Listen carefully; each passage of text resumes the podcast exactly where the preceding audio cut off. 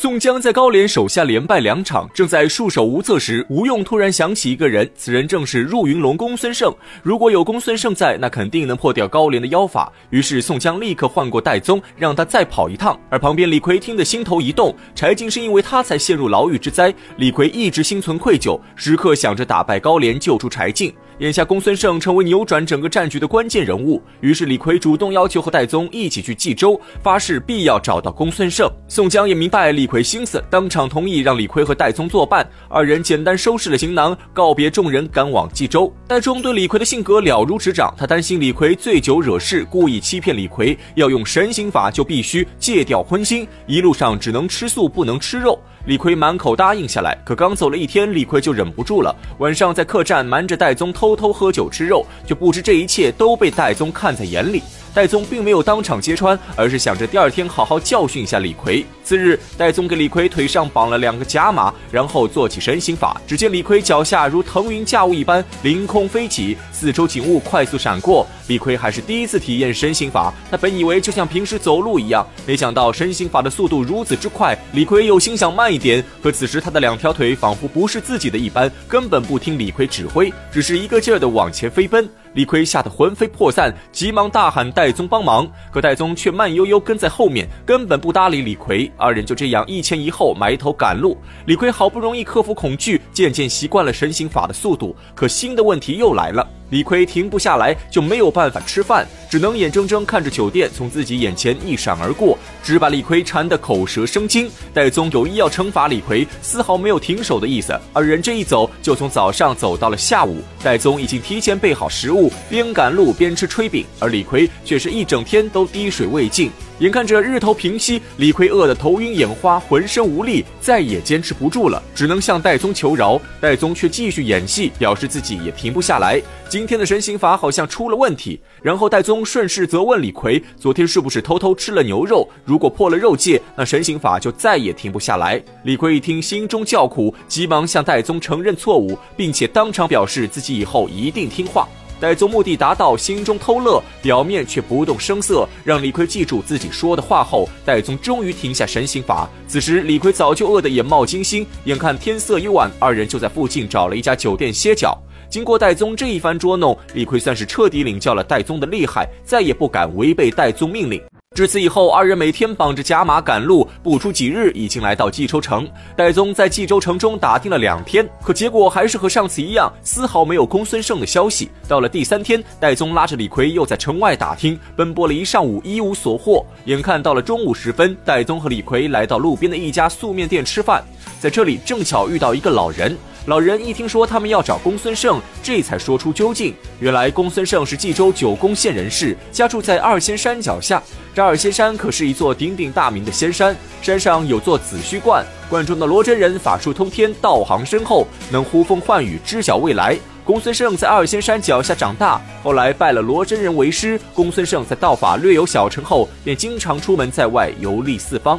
因此，冀州城很少有人认识公孙胜。而且，公孙胜前段时间回到冀州后，不知道为什么突然改名叫做公孙一清，对外就叫清道人。公孙胜作为清道人的俗名，已经无人再提。而这名老汉之所以知道公孙胜这个名字，因为他恰好是公孙胜的邻居，对公孙胜家的情况了如指掌。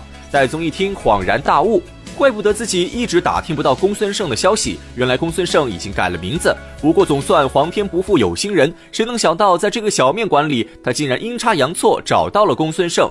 戴宗对着老人千恩万谢后，和李逵回到客栈取了行囊，一路打听清道人，很快便来到公孙胜家门口。此时刚好有个村妇从公孙胜家出来，戴宗灵机一动，上前拦下村妇，询问他清道人是否在家。村妇告诉戴宗，清道人正在屋后炼丹。戴宗一听，心中大喜，想着这次公孙胜总算无处可逃。经过了这么久的寻找，聪明如戴宗早已看出一些端倪，公孙胜似乎在故意躲着他们。于是戴宗叫过李逵，让他躲在树后，不要出声，自己先进去看看情况。吩咐好李逵后，戴宗独自进屋寻找公孙胜。结果公孙胜没见到，却遇见了公孙胜的老母亲。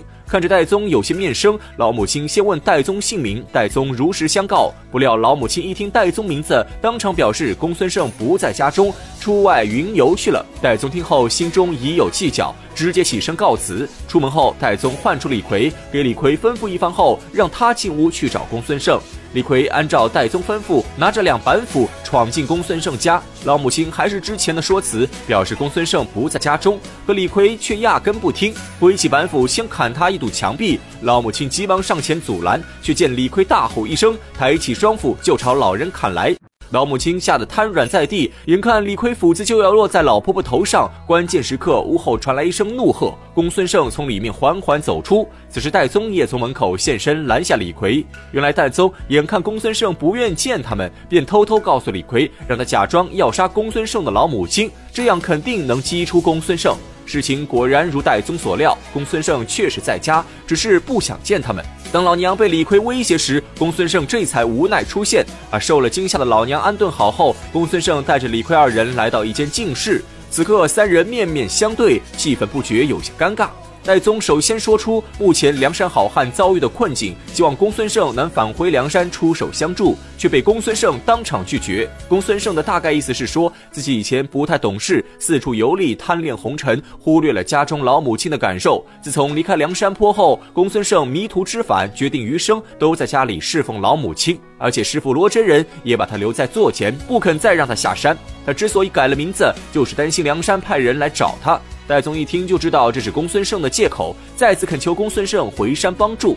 可公孙胜却死不松口，只说要孝敬母亲和师傅，不愿再回梁山。戴宗情急之下当场下跪，第三次恳求公孙胜。可就算戴宗下跪恳求，公孙胜仍然无动于衷，只说了一句“再容商议”，然后就给戴宗二人安排酒食，完美的避开了这个话题。三人吃了一顿饭后，戴宗第四次恳求公孙胜。这次他抬出了山寨大义，只言公孙胜再不回去，宋江必死无疑。这下公孙胜再也不好推脱，只说要先请示一下师傅罗真人。公孙胜还想着拖到明天再说，可戴宗心急如焚，立刻拉着公孙胜去见罗真人。